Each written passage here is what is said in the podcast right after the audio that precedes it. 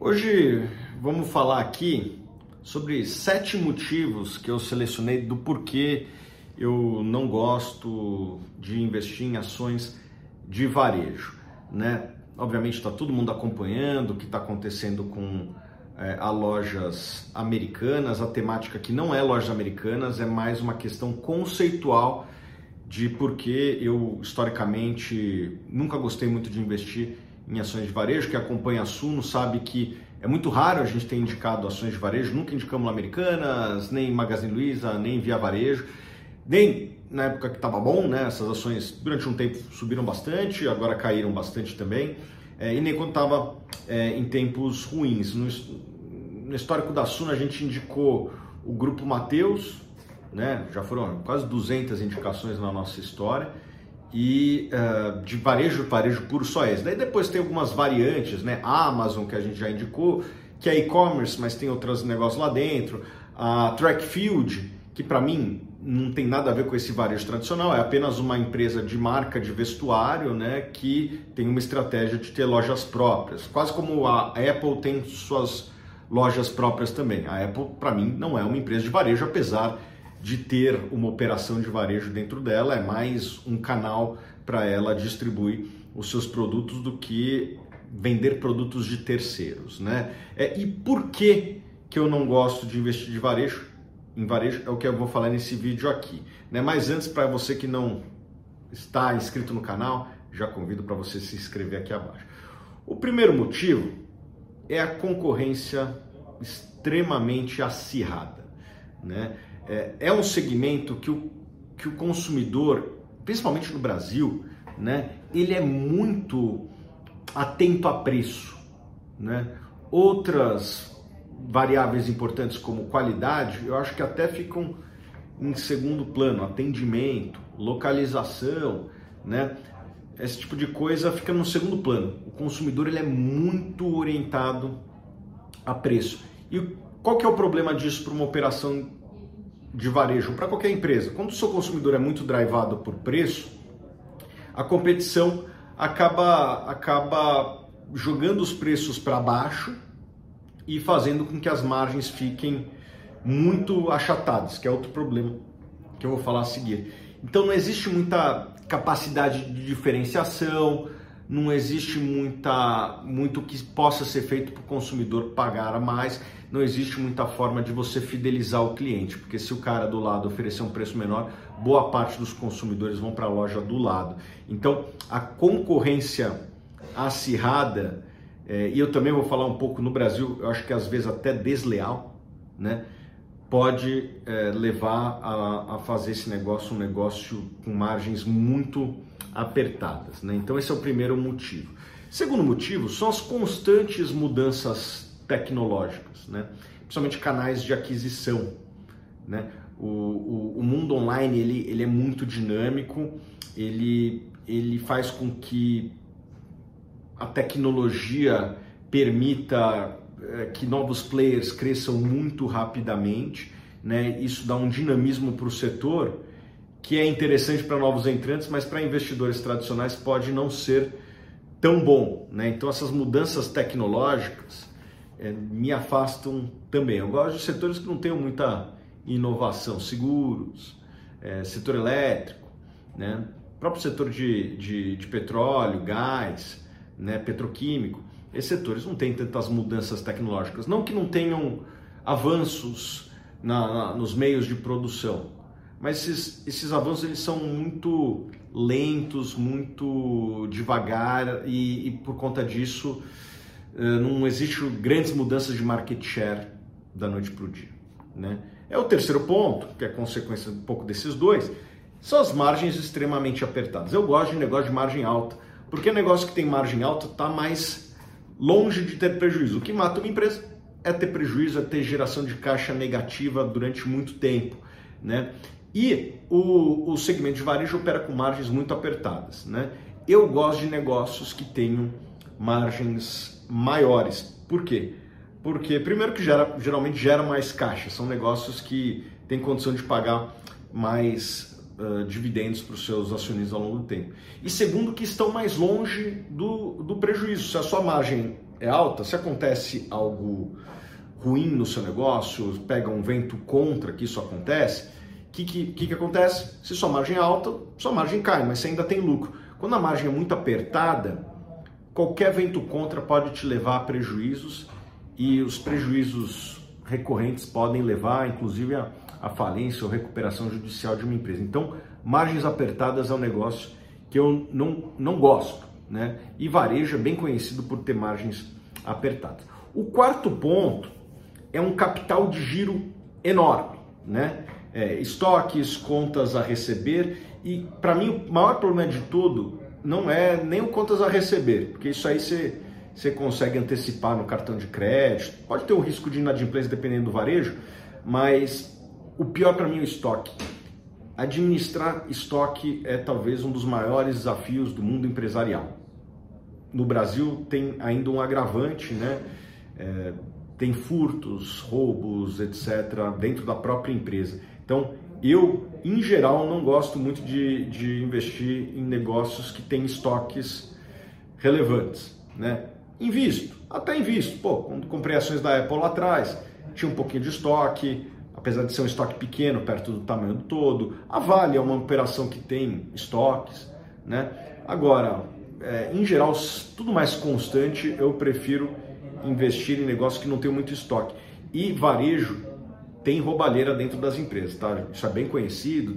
É, a própria Casa Bahia lá atrás, se vocês jogarem no Google, vocês vão encontrar casos de roubos. Os funcionários roubavam a empresa, né? Então, no Brasil tem dessas também, né? Eu não gosto muito de investir em empresas que tem muito estoque. Quinto ponto, né? Isso aqui já mais referente. O quinto e o sexto ponto são muito referentes ao Brasil, né? O que, que acontece no Brasil quando tem uma crise? Geralmente o PIB cai, o desemprego aumenta, a renda do trabalhador, do consumidor cai e as vendas do varejo caem também. Até aí, normal. O que, que acontece nas crises do Brasil de maneira adicional? E a gente está vivendo, de certa forma, isso hoje, vivemos um pouco em 2015. Os juros, eles vão para cima para conter a inflação, né?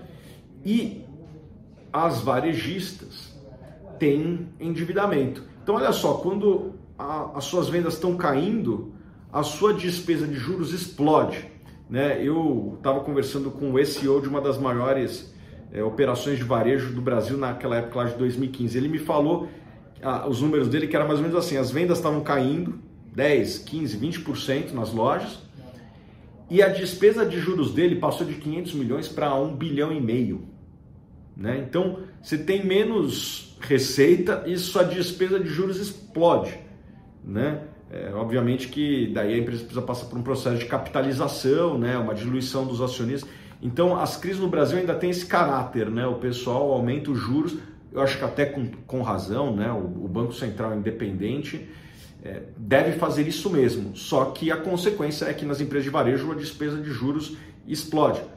Explode para todas as empresas, mas para as empresas de varejo que tem margem pequena e a venda caindo, cara, é a combinação é, perfeita para o caos. Né? Então, no Brasil ainda tem dessas. Né?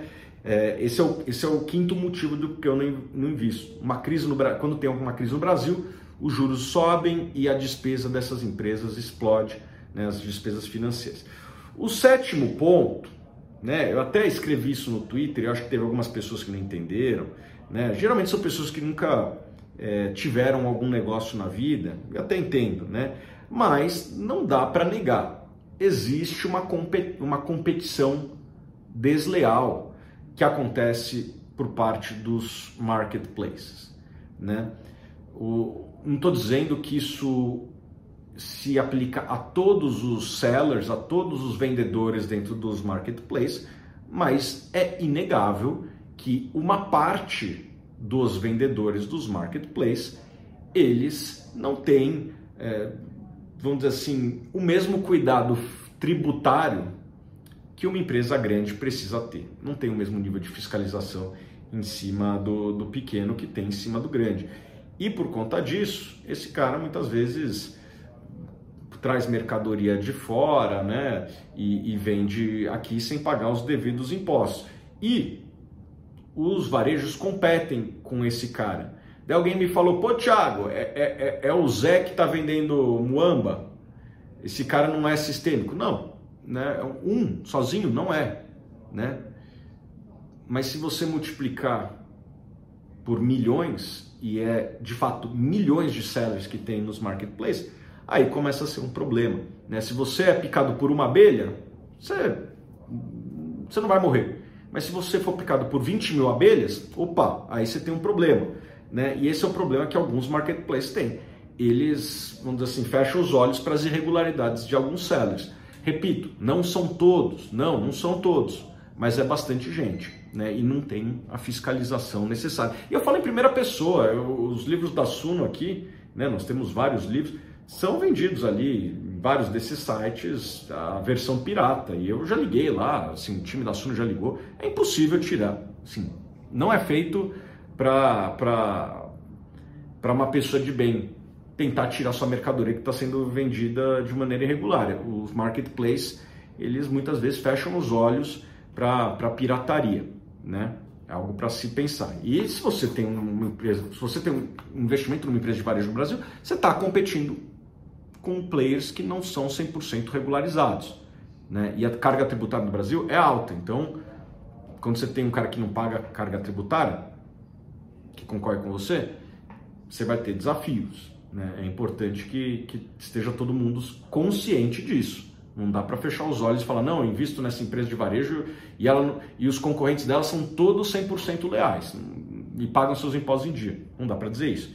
E o sétimo ponto, é, eu não acho que isso é um, motivo, mas é a cereja do bolo.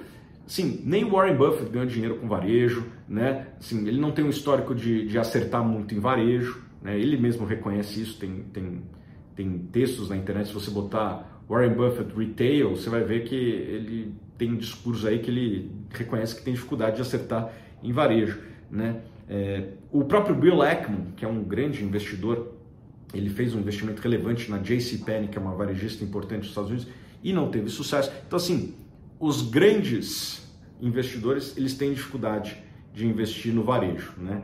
É, se os grandes têm dificuldade, eu acho que temos que ter a humildade de, de reconhecer que se nem eles conseguem, talvez a gente não consiga, né?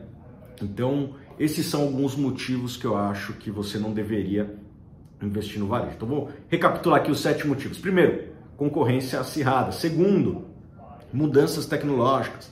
Terceiro, margens muito apertadas. Quarto, necessidade de capital de giro, sobretudo estoque. Quinto, né, o Brasil tem essas crises que fazem com que os juros explodam e a despesa financeira aumente de maneira significativa. Sétimo, sexto, a concorrência desleal aí por parte dos marketplaces.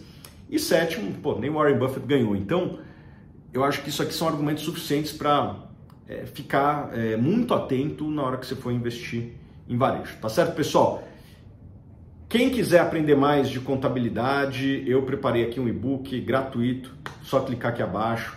Né? Eu acho que contabilidade é uma coisa importante, se mostrou relevante essa semana, então incentivo que você é, estude um pouco de contabilidade antes de investir e esse book ele vai te ensinar bastante a respeito disso, tá bom?